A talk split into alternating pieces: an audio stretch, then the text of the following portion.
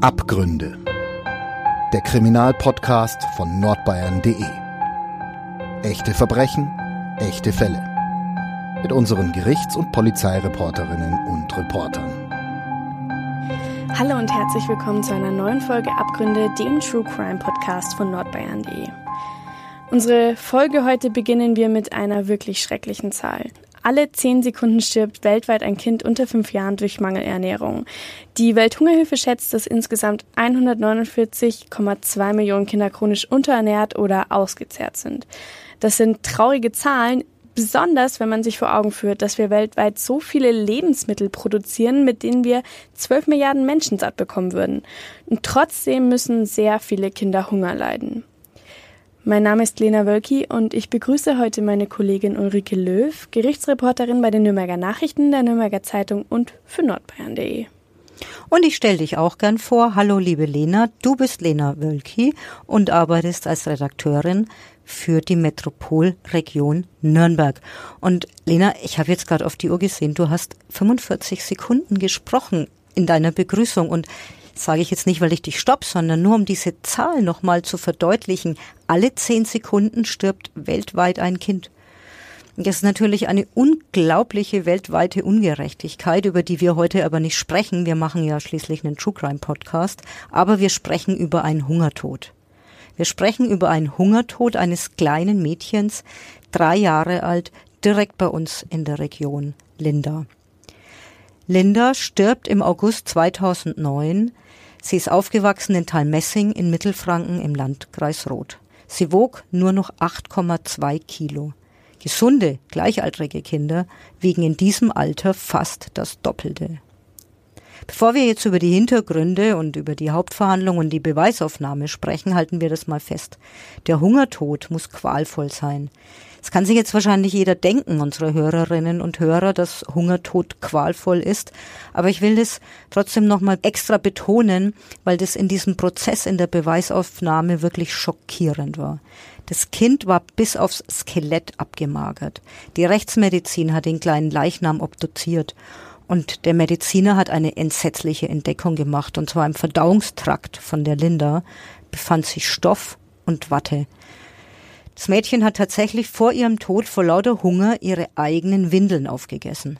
Tja, als du mir den Fall vorgestellt hast, da kamen mir wirklich so einige Fragen in den Kopf. Wie kann es eigentlich so weit kommen und wie kann so ein Leidensweg unbemerkt bleiben, mitten in Deutschland auch noch? Es gibt im Normalfall ja immer Bekannte oder Verwandte. Es muss doch irgendjemandem auffallen, wenn ein Kind so derartig abgemagert ist, dass es verhungert. Und vor allem, es gibt auch Jugendämter in Deutschland. Aber ich glaube, die Frage, die man sich als erstes stellt, was geht denn in Eltern vor, die ihr Kind sehenden Auges sterben lassen? Ja, und das sind natürlich genau die Fragen, die damals auch die Polizei und die Ermittler umgetrieben haben.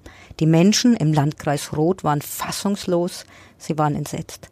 Talmessing ist ein Ort mit 5000 Einwohnern und als wir, also wir Reporter, natürlich haben mehrere Kollegen damals recherchiert, nachgefragt haben, hat wirklich jeder mit dem Kopf geschüttelt.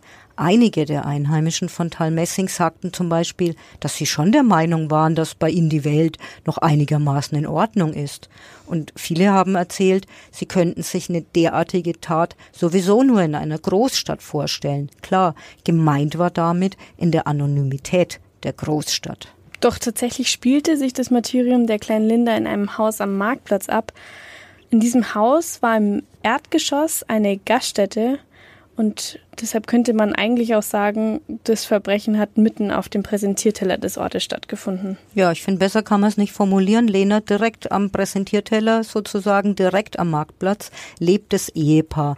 Wir nennen die jetzt mal Peter und Martina S. Die heißen natürlich auch nicht so, aber wir haben wie immer aus Gründen des Persönlichkeitsschutzes die Namen geändert. Auch der Name des kleinen Mädchens, über das wir heute sprechen, war nicht Linda. Man kann sich jetzt fragen, warum wir das machen. Das kann ich an der Stelle mal sehr gut erklären. Uns geht es vor allen Dingen darum, den Bruder zu schützen. Der Bruder der verstorbenen Linda muss heute etwa 16 Jahre alt sein. Und natürlich trägt er keinerlei Schuld und Verantwortung für dieses Verbrechen. Deshalb wollen wir auch nicht den Spot auf ihn lenken. Aber das Ehepaar hatte eben damals nicht nur die Tochter Linda, sondern in der Wohnung lebt auch der damals Vierjährige. Und der Junge wurde jetzt im Gegensatz zu seiner Schwester recht gut versorgt. Die beiden Kinder sind die Kinder von Martina und von Peter S., aber nicht die leiblichen. Die Martina S. ist die Mutter, aber der Peter S. ist nur in Anführungsstrichen natürlich gesprochen der Ziehvater.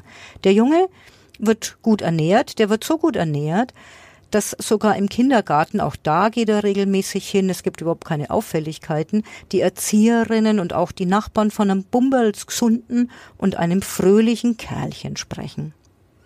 Wir wollen jetzt versuchen zu rekonstruieren, was in den Eltern vorging, weshalb die kleine Linda sterben musste. Die Polizei suchte Antworten, indem sie sich ein Bild von den Lebensumständen der Familie machte. Sie befragte zum Beispiel Nachbarn und sahen sich die Wohnung an und auch im Internet finden sich Hinweise auf Lebensumstände. Ja, Internet ist ein gutes Stichwort. Im Netz war nämlich vor allen Dingen der Vater aktiv und hat da das Bild einer heilen Welt entworfen. Er ist Lastwagenfahrer von Beruf und ich sage das deshalb, weil es verdeutlicht, dass der Mann selten zu Hause war. Es hat dann später für das Urteil und für das Strafmaß auch eine beträchtliche Rolle gespielt, aber dazu kommen wir noch. Erstmal so viel. Der Mann stellte Fotos ins Netz, das ihn mit seiner Tochter auf dem Arm zeigt. Das Mädchen trägt den Strampfelanzug rosa, Herzchen auf dem Bauch, alles soweit ganz normal und wirkt ganz glücklich und der Mann schreibt, er sei also gut verheiratet und besonders stolz auf seine hübschen Kinder. So stolz, dass er seine Familie, Modellbau und LKW als sein Hobby angibt. Ja, aber wie wir schon wissen, tun sich hinter der Fassade ganz schöne Abgründe auf. Ja, und das kann man in dem Fall wörtlich nehmen, denn in der Wohnung am Marktplatz, also auf diesem Präsentierteller, muss ein unvorstellbares Chaos geherrscht haben. Am 8. August alarmieren Martina und Peter S. nämlich den Notarzt. Die Linda atmet nicht mehr, es wird ihnen jetzt selber suspekt. Sie rufen also den Notruf und der Notarzt soll die kleine Linda jetzt retten. Später in der Beweisaufnahme, also in der Hauptverhandlung, haben der Notarzt, die Sanitäter und die Polizisten im Zeugenstand beschrieben, wie diese Wohnung aussieht. Und sie schildern eine Wohnung, in der die Sachen kreuz und quer durcheinander liegen. Die Sanitäter haben kaum gewusst, wo sie überhaupt ihr medizinisches Equipment hinstellen sollen. Der Notarzt muss sich den Weg zu dem Kind und zu dem Wohnzimmer regelrecht frei schaufeln, weil überall Müll gelegen hat. Und mittendrin saß dann die Martina S. mit dem Kind Linda auf dem Sofa. Jetzt versuchen der Notarzt und die Sanitäter mit einer Herzdruckmassage das Leben von Linda zu retten. Die Mutter und der Vater, kann sich das ja vorstellen, die werden zur Krankheitsgeschichte befragt, die werden befragt, wie kommt es dazu, wie ist es dazu gekommen und irgendwas Hilfreiches vielleicht beizutragen, das Kind zu retten, aber sie sind also nicht in der Lage, irgendetwas Hilfreiches beizutragen, sondern sie beschreiben die Tochter als immer gute Esserin. Warum die so dünn ist, so abgemagert ist, können sie überhaupt nicht erklären, sondern sie sagen, naja, die war halt schon immer so schlank und sie behaupten dann, das Kind hat nur wenige Wochen vorher an einer Magen-Darm-Verstimmung gelitten. Ja, wenn man von solchen Fällen hört, dann, dann bringen Eltern diese Ausrede ja ziemlich oft. Aber so leicht lassen sich Mediziner nicht hinters Licht führen. Vor Gericht hat tatsächlich der Mediziner erklärt, dass er darüber nachgedacht hat, angesichts dieses Auftritts der Eltern, ob die Mutter vielleicht psychisch krank sei. Die Martina S. habe auf ihn nämlich sehr mitgenommen, gewirkt und abgeschlagen, schlaff, maximal überfordert. Die Kripo-Beamten haben auch die verdreckte Wohnung sehr eindringlich beschrieben. Es habe bestialisch gestunken und selbst erfahrene Kollegen hätten dort kaum arbeiten können. Man kann jetzt mal getrost unterlegen, dass Kripo-Beamte viel rumkommen und wahrscheinlich vieles, vieles sehen.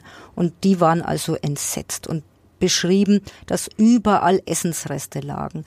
Die haben geschildert, dass Tausende von toten Mücken am Fußboden geklebt haben, das Badezimmer verschimmelt, die Fugen zwischen den Fliesen voller Schimmel. In Plastiktüten hat die nasse Wäsche gemodert und in einer Zimmerecke lagen Kothaufen sogar. Dazwischen rennen und springen zwei Katzen. Das Katzenklo von denen ist ebenfalls völlig verdreckt und am Boden stapeln sich mehrere Dutzend Futterdosen. So wie du das beschreibst, gleicht die Wohnung praktisch einer Müllhalde. Und du hast mir noch einen Eindruck der Spurensicherung geschildert, der höchst irritierend ist. Das Wohnzimmer war nämlich mit vielen Bildern des Sohnes geschmückt, aber Lindas Foto steckte in keinem einzigen Fotorahmen. Und, was du mir auch erzählt hast, die Familie war beim Jugendamt bekannt. Und dies schon sehr lange. Die Martina S. wurde mit 16 Jahren das erste Mal Mutter. Mutter einer Tochter. Als 20-Jährige, also vier Jahre später, bekommt sie ihr zweites Kind. Und sie lebt zu diesem Zeitpunkt abwechselnd in Fürth und in Schwabach. Und dort gab es bei den Jugendämtern schon dicke Akten über sie, eben weil sie vorher dort gewohnt hatte. Sie ist überfordert, sie zieht häufig um und landet dabei immer wieder in neuen Jugendamtsbezirken. Und deshalb liegen die Akten damals auch in unterschiedlichen Ämtern. In den Unterlagen ist dann die Rede davon, dass die Frau S. ein ganz ausschweifendes Sexualleben führt. Sie soll sogar ihre älteste Tochter im Kinderzimmer eingesperrt haben, weil sie Männer empfangen wollte. Und festgehalten ist auch, auch schon in den alten Akten des Jugendamtes, dass sie ihre Kinder ständig zu Verwandten abgeschoben hat. Und auch die Erzieherinnen im Kindergarten waren irritiert. Sie haben nämlich berichtet, dass die Kinder auffällig viel essen würden, also die ersten beiden Töchter schon. Das sind alles Gründe, warum die beiden Mädels dann in Pflegefamilien gekommen sind. Später sagt die Martina S., sie hätte das niemals noch einmal erleben wollen, dass ihr die Kinder weggenommen werden. Doch natürlich führte diese ganze Vorgeschichte dazu, dass die Familie, selbst als sie 2005 nochmal umzog, nämlich nach Talmessing, dass sie weiterhin Besuch bekommen haben. Drei bis viermal in der Woche ist ein Mitarbeiter der Diakonie vorbeigekommen und als die Familie umzieht, war Martina S. erneut schwanger. Sie bekam erst einen Sohn und ein Jahr später folgte dann die Tochter Linda. Martina und Peter S. wollen auf eigenen Beinen stehen und sich vor allem nicht mehr vom Jugendamt bevormunden lassen. Ja, und an der Stelle ist gut zu sehen, welchen Spagat die Mitarbeiter des Jugendamtes hinbekommen müssen. Also sie sollen sinnvolle Kontrolle ausüben und Menschen, die es alleine nicht schaffen, zur Seite stehen. Aber natürlich ist es auch ein Balanceakt, weil sich die Menschen halt nicht kontrollieren lassen wollen, nicht immer. Und natürlich auch nicht immer die Sozialarbeiter in die Wohnung hineinlassen. Und für den Fall, dass die Sozialarbeiter angekündigt kommen, möglicherweise ihre Wohnungen aufräumen. Und so kommt es in diesem Fall dazu, dass im November 2008 der Mitarbeiter des Jugendamtes tatsächlich das letzte Mal in der Wohnung ist, nichts Auffälliges notiert und jetzt aber die Katastrophe ihren Lauf nimmt. Ja, mit Katastrophe. Nicht mal ein Jahr später, nämlich am 10. August 2009, stirbt Linda im Nürnberger Südklinikum. Ja, im Nachhinein ist man immer schlauer, das wissen wir alle, egal um was es geht. Aber natürlich fragt man sich bei so einer entsetzlichen Tat, bei so einem entsetzlichen Tod, bei so einem sinnlosen Tod und so einem Verbrechen, gab es denn Momente, in denen der Tod von Linda hätte verhindert werden können? Und die gab's, muss man glasklar sagen. Im Mai 2009, auch darüber wurde in der Beweisaufnahme damals gesprochen, hat die Linda ihren dritten Geburtstag. Die Familie feiert, unter anderem ist die Großmutter zu Gast. Und jetzt sitzt das Kind auf dem Schoß seiner Großmutter. Die Oma ist total schockiert über die Gestalt, die schmale Gestalt, die spitzen Knochen des Kindes und den abgemagerten Körper. Und tatsächlich fassen wir das mal in Zahlen, als der Rechtsmediziner die kleine Linda dann nach ihrem Tod im August untersucht, stellt er fest, sie ist 85 Zentimeter groß und wiegt nur noch 8,2 Kilogramm. Sie ist in ihrem eigenen Kinderbett verhungert. Sie lag auf einer verkoteten Matratze und ihr Körper hat, um diese mangelnde Eiweißzufuhr auszugleichen, ihre eigenen Muskeln verdaut. Auch die Knochendichte war bereits gesunken. Der Rechtsmediziner hat damals auch ausgeführt, dass dies belegt, dass das Kind wenig Sonnenlicht gesehen hat. Die Beine von Linda waren verkrüppelt, weil sie nur in ihrem Kinderbettchen lag und kaum herausgenommen wurde. Ich spekuliere jetzt mal. Verkrüppelte Beine, kein Sonnenlicht, verkotete Matratze und verhungert. Man kann den Rückschluss ziehen und darüber wurde vor Gericht auch spekuliert, dass dieses Kind im Kinderzimmer praktisch weggesperrt war, die Jalousien unten waren, die in der Dunkelheit nur noch vor sich hin wimmern konnte. Wieder die Fragen, also wie kann das alles sein und auch wieder die Frage über die Eltern, hatten die denn überhaupt gar kein Mitgefühl? Was müssen das für Menschen gewesen sein, die ihr Kind, wie du gerade sagst, eigentlich in ihrem eigenen Zimmer wegsperren und von, sogar von der Sonne weghalten. Angeklagt waren beide damals. Der Vorwurf lautete gemeinschaftlicher Mord und Misshandlung von Schutzbefohlenen. Der Vater, wir hatten das ja schon erwähnt, war Lastwagenfahrer. Als Lastwagenfahrer ist er jeden Wochentag unterwegs und das soll jetzt natürlich nicht heißen, dass ihm entgangen ist, was zu Hause los war. Das ist auch zu belegen. Er hat nämlich, wenn er weit von zu Hause weg war, unterwegs war, auf der Landstraße war, ständig von seinem Handy aus angerufen. Und in der Beweisaufnahme ist auch äh, offenkundig geworden, dass er seine Frau ständig per SMS kritisiert hat. Er hat verlangt, dass sie das Mädchen, also die Linda, nicht ständig alleine lässt. Und er hat auch einen Arztbesuch gefordert. Es lässt sich also durch die Auswertung des Handys belegen, der Mann wusste schon, was zu Hause los war. Aber das verstehe ich nicht. Also er hätte ja selbst am Wochenende dann mit seiner Tochter zum Kinderarzt gehen können. Und auch da frage ich mich wieder, er hat es mitbekommen, er hat seine Frau kritisiert und darauf hingewiesen, aber er hat nichts unternommen. Hatte er einfach kein Mitgefühl oder keine Ahnung, war er einfach hilflos? Ja, tatsächlich ist es bei seinen Worten und den Mahnungen per SMS geblieben. Taten, also wie du vorschlägst, mal selbst zum Kinderarzt äh, gehen, solche Taten ließ er selbst nicht äh, folgen. Nachbarn haben damals auch als Zeugen gesagt und die haben beschrieben, dass sie die kleine Linda im Winter mal auf der Straße gesehen hatten mit nackten Beinen und sich total geärgert haben. Ja, es ist natürlich auch immer schwierig in so einer Situation. Man scheut sich ja im ersten Moment, sich bei sowas einzumischen. Und so war es auch hier. Die Nachbarn waren verstört und sie waren auch verstört von dem herablassenden Ton, den Martina S. ihrem Mann Peter gegenüber angeschlagen haben soll. Doch in die Ehe mischt sich natürlich erst recht keiner ein. Einige Zeugen hatten jedoch geschildert, sie hätten anonym beim Jugendamt angerufen. Allerdings wurden diese anonymen Anrufe wiederum von den Mitarbeitern des Jugendamtes nicht bestätigt. Was man da genau glauben soll, bleibt offen. Ein forensischer Psychiater hat auch ausgesagt und er hat Peter S. damals als passiv und als phlegmatisch beschrieben, als einen Menschen, der Konflikten lieber aus dem Weg geht, also ein Mensch, der seinen Kopf eben ins Hand steckt. Wenn überhaupt per SMS aufmuckt. Er hat sich einfach nicht getraut, mit seiner Frau zu streiten, also dann im echten Leben und hat, wie du gerade schon gesagt hast, den Kopf dann tatsächlich lieber in den Sand gesteckt, als ja, als seiner Tochter zu helfen und ihr das Leben zu retten. Er hat dann in der vermüllten Wohnung am Ende seiner Arbeitswoche offenbar ja einfach kapituliert, wahrscheinlich. So muss man es wohl sehen. Also mit mehr Aufmerksamkeit hätte er Linda sicherlich retten können. Aber er ist eben kein Mann, der dann am Freitag, wenn er von der Autobahn nach Hause kommt, die Dinge in die Hand nimmt.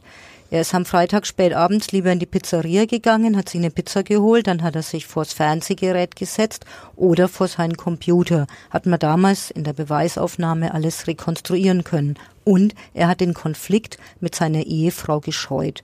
Man könnte es jetzt auch einfach so sagen, er hat sich um nichts mehr gekümmert, einfach vor der Frau kapituliert und am Sonntag hat er sich ja wieder in seinen Lastwagen gesetzt, ist wieder auf die Autobahn gefahren und sich dann per SMS ja wieder gewehrt.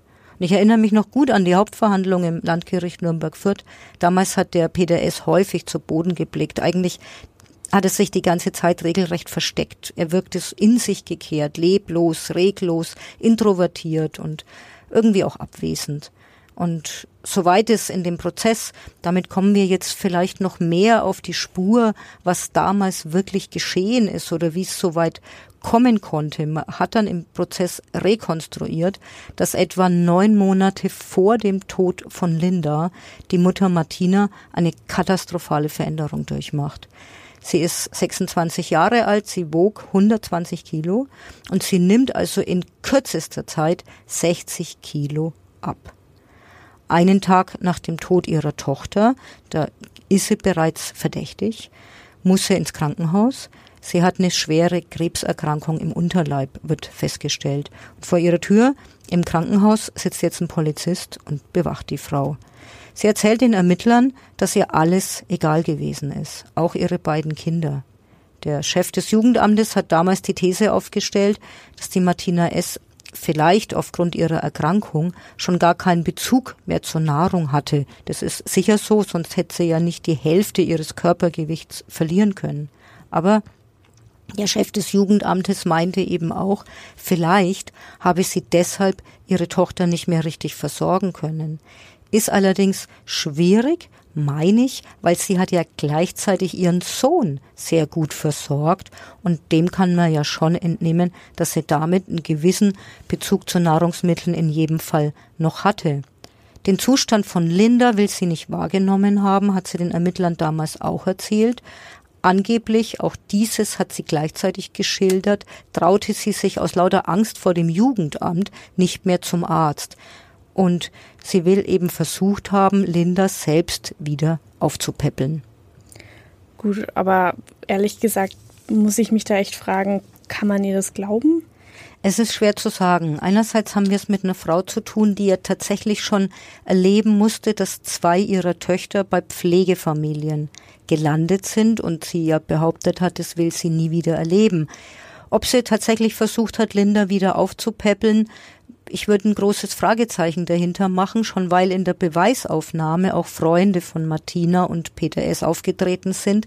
Ein Paar, die im Juli 2009, also wenige Wochen vor Lindas Tod, übers Wochenende zu Besuch in Talmessing waren.